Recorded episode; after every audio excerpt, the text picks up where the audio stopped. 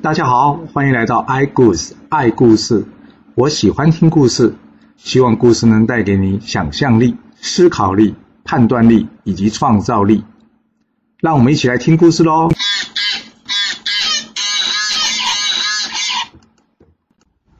上次说到呢，这穿云关的守将是徐盖的弟弟徐芳。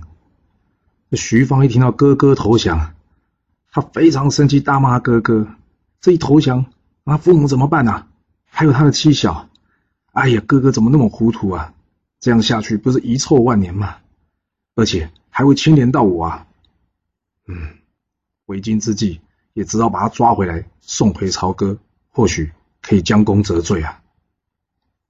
而另外一头呢，徐盖告诉姜子牙，穿云关呢是我的弟弟在防守的，要不这样，让我去说服看，搞不好他会投降，这样子就可以免得大家兵戎相见了。姜子牙一听，哇，能这样真的太好了，于是就派这个徐盖出去了。徐盖来到城下呢。徐芳开心的让他进来，这徐盖呢根本就没有防着徐芳，没想到呢这一进城呢，马上就被徐芳给抓了起来。徐芳大骂他说：“你这个把祖宗脸都丢光的家伙，等我把姜子牙收拾了，我就把你押回朝歌。”徐盖呢则是骂徐芳：“你怎么那么笨啊？你看不出来天意已经是属于周了吗？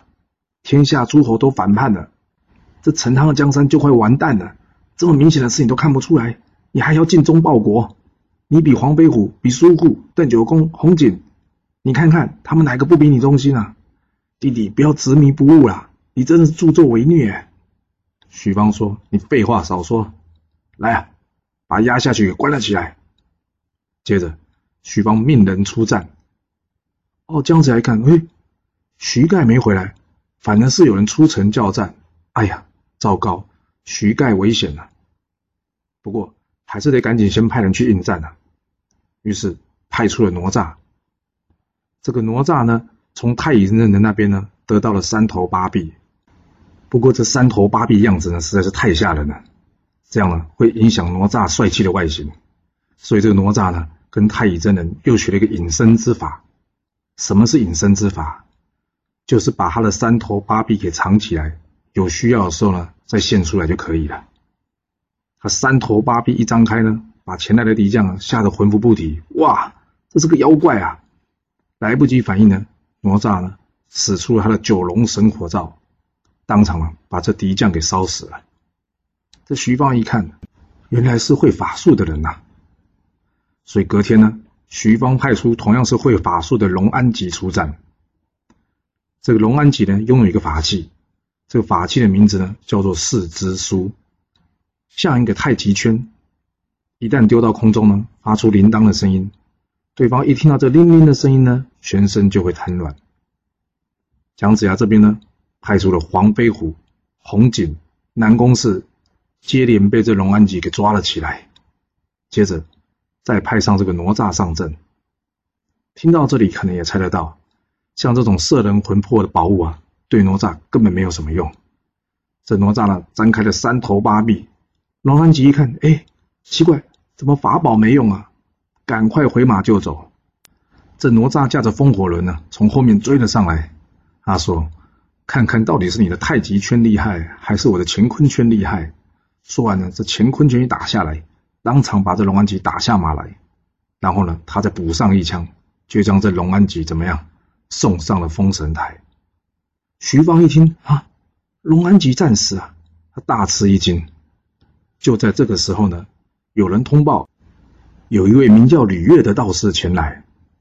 哎，这吕月不是之前从维护手中逃走那个瘟神吗？他又来干嘛？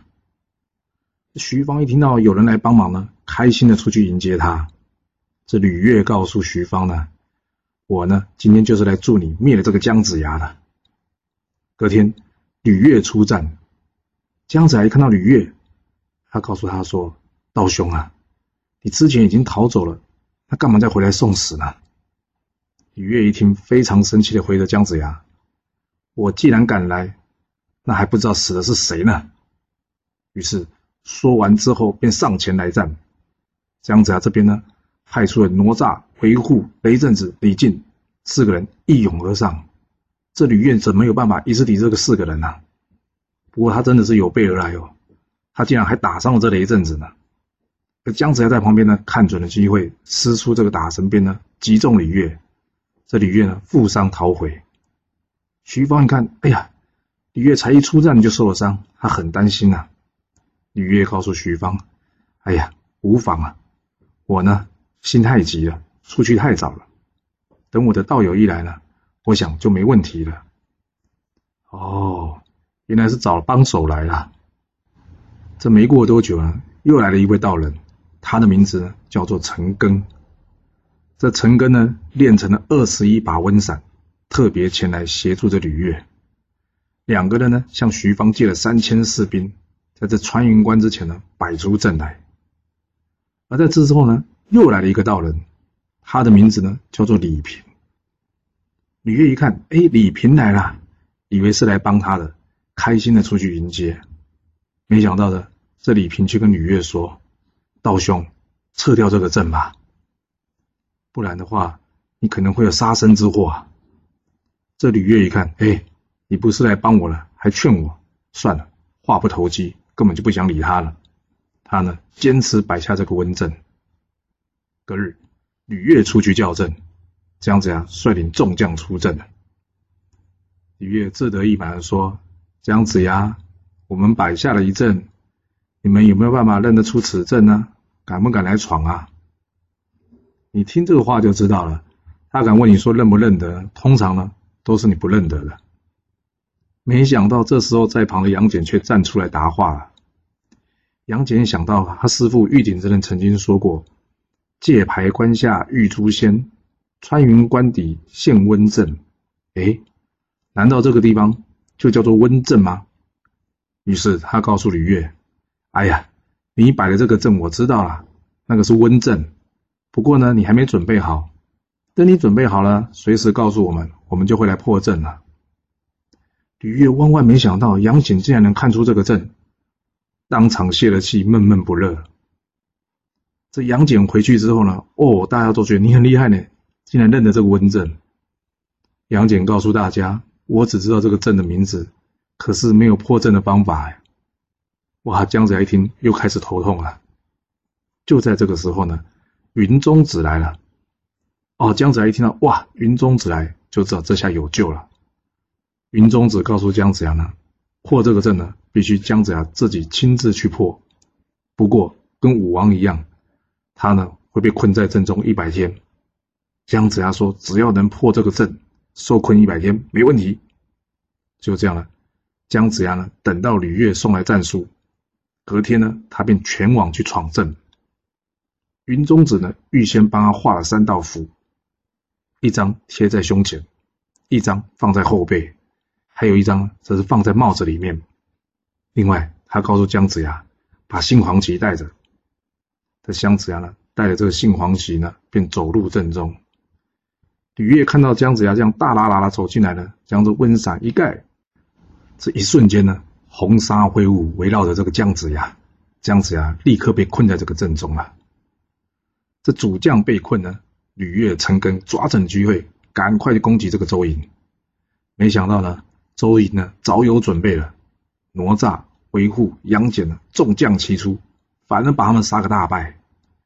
这徐芳一看呢，眼下不能得胜，也不知道这姜子牙被困了之后到底会不会死。于是呢，他赶紧问了吕越：“道长啊，道长，下一步会怎么样呢？”吕越告诉他：“不用急啊，这姜子牙呢，没多久就会死了。刚好趁着这个空档时候呢。”你可以把那抓到的人呢，先押回去朝歌，并且呢，向这朝歌请求支援。这徐芳一听，嗯，有道理。于是呢，按照这吕越的建议，先派人呢，将这四人押回去朝歌。就在姜子牙被困的同时呢，另外一边，道德天尊掐指一算，嗯，时候到了。于是呢，他请人叫他徒弟杨任过来。他告诉杨任，是你下山助州的时候了。杨乐一听，啊，师傅，我是文官呢，他们现在打仗，我下去能帮什么忙啊？道泽天君笑了一笑，他说：“你天资聪颖啊，就算没有学过武功，我稍微指点一下你就会了。接着，他教杨任呢如何使用这武器飞电枪。另外，他把他的坐骑呢云霞兽，还有一个法宝无火神焰扇交给了杨任。杨任谢谢师傅之后呢，这道德天君告诉杨任呢，你见到姜子牙之前呢，先去潼关，把那四个被压的将军呢给救了出来。杨任谢谢师傅之后，按照师傅的建议呢。马上动身前往这潼关。来到了潼关呢，看到押送将军的这个队伍呢，杨任呢站到前面说：“请你们放了这四位将军。”哎，他是用请呢，为什么呢？因为这杨任呢本来就是文官，讲话彬彬有礼，不像每个武将呢丹田有力，声音粗壮。一开始大家是被他长相吓了一跳，为什么？因为他呢，眼睛里面伸出两只手，手呢却长出了两只眼睛。不过一听到他说话呢，轻声细语，反正觉得，哎呀，这家伙大概没什么本领嘛。于是跟杨任说：“哎，让开，别挡路。”杨任说：“没有办法，我奉师父的命令要救这四个人，可不可以请你们放了他们？”这些一听觉得好笑啊，你打得赢我们吗？于是双方就打了起来。打没几回合呢，杨任想说这样不行哎。会不小心伤害到这四个人呢、啊？于是呢，拿出了这个道德真君送他的无火神焰扇，往这对方一扇，哇！这一扇可把他吓了一跳，他没想到这个扇子这么厉害啊！就这么一扇，把对方连人带马都烧成了灰烬了。剩下的士兵一看，哇，什么状况啊？吓得一哄而散了。这杨任呢，顺利的救出这四个将军。这四个将军呢，由黄飞虎代表上前答谢啊。他说：“感谢大仙相救啊，还没有请教大仙的法号呢。”杨任看出了黄飞虎呢，笑着跟他说：“武成王，你怎么那么客气？我是杨任啊。”武成王一听啊，杨任不是长这个样子啊。这个杨任呢，就把他之前建议纣王不要盖露台，最后被挖去双眼的这个往事说了一遍。之后呢，他告诉黄飞虎呢，按照道德天君意思呢，让他们四个人先找个地方躲起来，等到他破了穿云关外的温阵，到时候呢，他们四个就可以作为内应，这内外呼应呢，穿云关就可以破了。说完，杨任就离开了，而这四个人呢，也各自找个民宅呢，先躲了起来。杨任呢，来到这个周营，云中子一听到，嗯，杨任来了，太好了。于是上前迎接，哇！倒是这周营众将呢，看到杨任的样子，吓了一大跳。这是什么状况？有人可以长成这个样子啊？这云中子告诉杨任呢，还有三天，姜子牙的百日之饿才满。杨任回答他说：“好的，那三日之后，我前去破阵。”这三天一转眼呢，很快就过了。三天一到，杨任马上出去叫阵，对方呢，则是吕乐出来。两人互报姓名之后呢，便打了起来。这吕乐故意呢打不赢他，躲回这个阵中。这杨任呢，则是追了进去。哇，这个杨任呢不太懂这打仗的事，就这样直接走进去温阵，会不会有危险啊？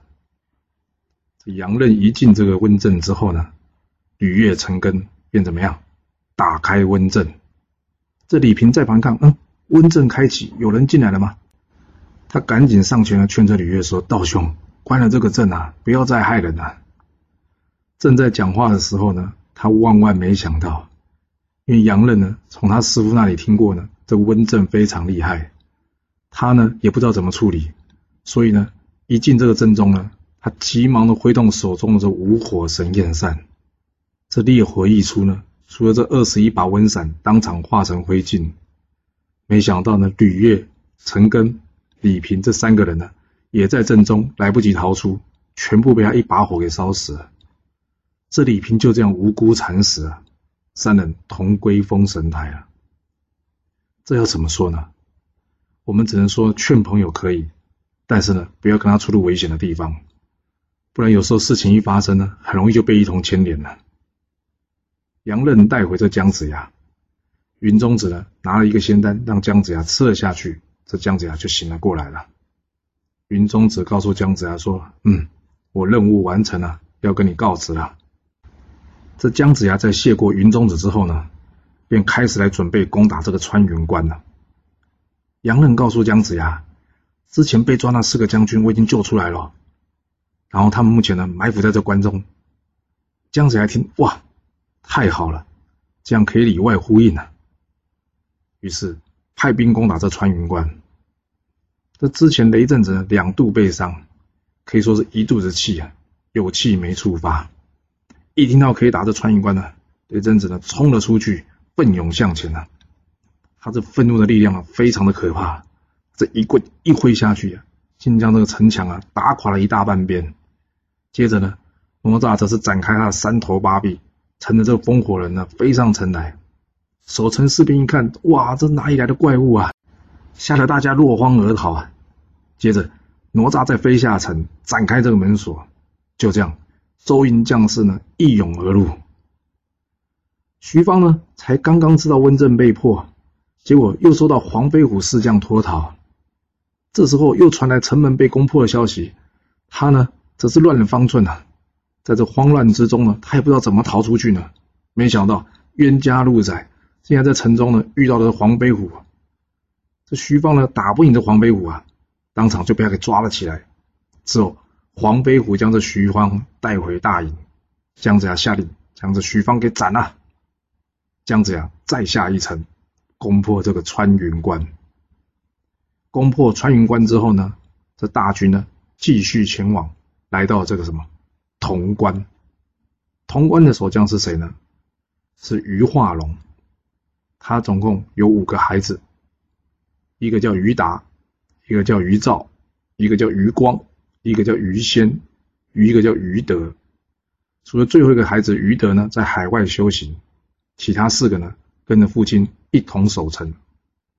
于化龙告诉大家，这姜子牙一路过来过关斩将，可是个劲敌啊，大家要小心呐、没想到呢，他四个儿子就说：“哎呀，想一个老头能有多大的本领呢？”明天打一场就知道了。哇，你听这四个孩子口气这么大，那他本领有没有那么大呢？隔天，于达出阵，这姜子牙呢，则是派出太鸾出战。双方打了大概二十回合呢，于达拨马回走，太鸾追了上去。没想到，于达突然间从怀中打出一杵，太鸾呢来不及反应，当场被打中脸部，跌下马来。于达看准机会。上前补他一刀，这太鸾呢就魂归封神台了。看来这于化龙的儿子并不是说大话，确实是有些本领啊。这太鸾战死呢，众将无不悲愤。隔天，姜子牙再派苏护出战。潼关这边呢，则是由于兆前来。两个人打没十回合呢，于兆掉头就走。这苏护呢，想为太鸾报仇，于是冲上前去追。就在这个时候呢，于兆摇起手中这个黄旗，说也奇怪了，突然间金光一闪，于兆不见了。这苏想怎么回事？人呢？突然间听到背后有声音，正准备回头一看，结果呢，却被冲过来于兆呢一枪刺于马下。没想到苏护呢，随着太鸾也前往封神台了。苏全终于听到父亲战死。他愤怒的跟姜子牙说：“丞相，让我出战吧。”姜子牙说：“嗯，这个时候并不合适啊。”但是苏全忠呢执意要出去，姜子牙也拦不住他。于是呢，他还是让他出阵了。而这另外一边呢，则是由余光出来应战。苏全忠跟余光说：“叫这余兆上来，我要报这杀父之仇。”这余光呢，根本不理他。苏全忠一看到，非常生气的冲上前去。双方啊打了大概二十回合，余光呢回头便走。盛怒之下的苏全忠啊早已失去理智了，他没想到这可能是计啊，于是呢骑着他的马呢追了上去。余光一回头呢，打出他的暗器梅花镖，啪啪啪，连中了这苏全忠三镖。哇，这苏全忠会战死吗？还好呢，苏全忠呢赶紧退回阵营。保住了一命，就这样一战呢，于化龙呢连胜商场，高兴的跟大家说：“明天呢，我亲自出阵来会会这个姜子牙，早点解决这场战事吧。”隔天，于化龙带着四个儿子上阵，姜子牙这边呢，也是众将一路排开啊。这于化龙一看到姜子牙军队，哇，连败三阵，仍旧军容整齐，这姜子牙的确治军有术啊。这双方不免呢，先礼后兵一下，反正双方都无法劝服对方投降。这话一说完呢，于化龙一声令下。四个儿子呢，全面出击了。而姜子牙这边呢，则是派出了苏全忠来战于达，武吉对于赵，邓秀对于光，黄飞虎呢，则是对于先。这于达呢，翻身一杵呢，将苏全忠这个护心镜呢击个粉碎。眼看呢，他手起刀落，让这个苏全忠斩于马下。还好呢，雷震子飞了过来，一棍挡下，叫人救回这苏全忠。见到这里呢，于化龙想说：“该我出手了。”于是呢，他冲了出去，想要来攻击这姜子牙。一旁的哪吒一看到，马上冲上前去挡住了他，跟着于化龙打了起来。就这样，十个人混战成一团，杀得天昏地暗，日月无光啊！就在大家杀成一团的时候呢，这个时候呢，杨戬刚好押着粮回来了，看到双方呢大战成一团，还想说：“嗯。”我来放出我的哮天犬去助阵吧。这大家正打得正急的时候呢，谁会想到有人在旁边放狗咬人啊？这于化龙一时没注意到呢，被这哮天犬给咬伤了。这于仙一看，哎呀，父亲受伤，赶快过来救他。没想到呢，却被这个哪吒乾坤圈给打伤了。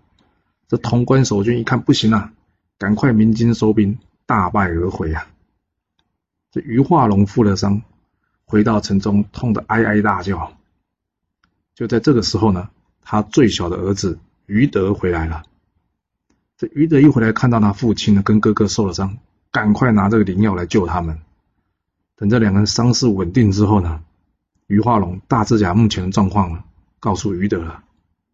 于德听完之后呢，非常的生气，哇，竟然敢伤我父亲跟哥哥！于是呢，他便冲了出去，去叫战这个谁，杨戬跟哪吒。他原先想替他父亲跟哥哥报仇的，所以呢，叫战这两人。没想到呢，对方却出来了七个人。现在是怎样？要五毛给一块吗？这李靖父子四人维护雷震子、杨戬全部出来了。这七打一，于德纵使有法术，也没有时间施展啊。在一旁的杨戬呢，看到这于德一身黑气，他知道他一定有邪术，先下手为强啊。于是打出一个金丸，正中于德。这于德受了伤啊，眼看无法取胜，遁地而逃。回去之后呢，敷了自己所带的药，伤很快就好了。他跟他父亲于化龙说：“可恶的家伙，好，我就拿出我的法宝。要是七天之内没有办法灭了你们，我这法术就白学了。”说完，他从身上呢。拿出了青、赤、黄、白、黑五块方巾，就是五块布了。他请他哥哥们呢，全部站了上去，告诉他们：等下听我号令行事。当天晚上，这五个人呢，飞到了周营的上方。兄弟们呢，按照于德的指示，在这周营的上方呢，撒下了五斗毒豆啊。顿时之间呢，周营将士呢，全身怎么样？又热又痛，呼吸困难啊，而且身上还长出一颗一颗的痘子来。这全营呢，只剩下哪吒跟杨戬没事。这两个人一看，糟糕，全营将士病倒了。这不像上次啊，这里没有城可以防守，要是对方攻来，不就完蛋了吗？这两个人正在还在烦恼这件事呢。而潼关这边呢，于达也建议他弟弟：“弟弟啊，所谓趁他病要他命。”要不这个时候我们来攻击周营吧？但于德却说呢：“哎呀，何必麻烦呢？再等几日，他们就全部死光了。我能不费一兵一卒就灭了这个周营，才能让人家知道我的厉害，不是吗？你觉得于德这个想法对吗？”比赛什么时候结束？比赛是中场哨声响起的时候才结束啊。在这之前。都是胜负难分呐、啊，而且打仗是求胜，不是求帅。哎，这于德一念之间却让整个战情呢出现了逆转。这怎么说呢？因为就在这个时候，黄龙真人来了。黄龙真人问杨戬：“你师傅来了吗？”杨戬说：“嗯，没看到啊。”正在说这话时候呢，玉鼎真人也来了。玉鼎真人告诉杨戬：“赶快去请神农大帝帮忙啊！”杨戬一听啊，对吼、哦，我怎么忘了？于是呢，赶紧前往向这神农大帝求药。求得灵药之后呢，这周营将士被灭的危机就解除了。这周营将士呢，被这五兄弟搞得满脸豆花，实在是义愤填膺呐。每个人都想说，赶快杀进这潼关，以泄这中毒之恨呐。那潼关这边呢，于化龙想，嗯，七天已过，这时候周营的将士应该都死光了吧？没想到呢，登城一看，哎，怎么会这样？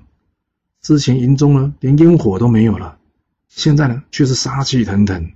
哎呀，这把于化龙给吓坏了。在旁的于德也觉得怪了，到底发生了什么事啊？但是事已至此，再猜也没有什么用了。这于德想，还不如趁他们大病初愈，身体虚弱，我们来个攻其不备啊！这于化龙一听，嗯，有道理，他同意于德这个说法。所以怎么样？立即开城出战。他率领这五个儿子呢，冲了出去。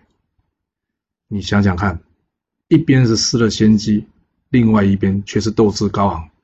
这个仗，他们真的有把握能赢吗？这余家父子呢，才刚冲了出去呢，这周营众将呢，便全部蜂拥而至呢，将他父子给围了起来。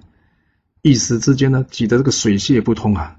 这人实在太多了，这哪吒呢，也施展不开来。哪吒一看，哎呀，这么多人打他们五个，干脆我去攻城好了。所以呢，他反过头来攻击这潼关。哪吒呢，上了城墙，再次展开他的三头八臂，把这潼关士兵呢吓得纷纷逃窜。这余家父子呢，在这城下一看，哦，哪吒登城，糟糕啊，这城可能会被攻下来，所以怎么样，赶紧想要撤回，但是呢，却被众人围着退不出去。这一个不留神呢，余光呢。被这雷震子一棒砰的下来，送去了封神台。这于达呢，想要赶过来救呢，却被这维护呢补了一杵，也去这封神台。杨润则是看准了机会，将这五火神焰扇一扇，于兆、于仙两个人怎么样？也随着兄弟一同前往这封神台了。于德一看，哇，四个哥哥战死了。哎，所谓擒贼先擒王。他今天就算战死，也得拉着姜子牙来垫背。于是呢，朝着姜子牙冲了过去。那姜子牙早有准备了，祭出这打神鞭，一边呢正中于德。那李靖上来补了一枪。于是于家五子呢，全部都去封神台了。雷震子看到哪吒登城，他呢也飞过来一同协助。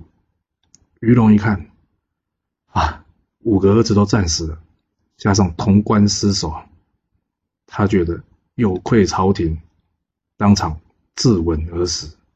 这周营众将呢，虽然恨这余家父子，但是看着他们呢奋勇战死呢，大家也觉得他们真的算是一门忠烈了。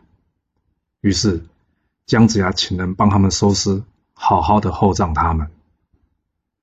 进了潼关，接下来姜子牙就要往下一个关继续前进了。前面等着他的是更大的挑战啊！这到底是什么挑战呢？姜子牙能顺利的度过吗？我们要到下次才能跟着各位说喽。谢谢你来听我说故事，我们下次再见喽。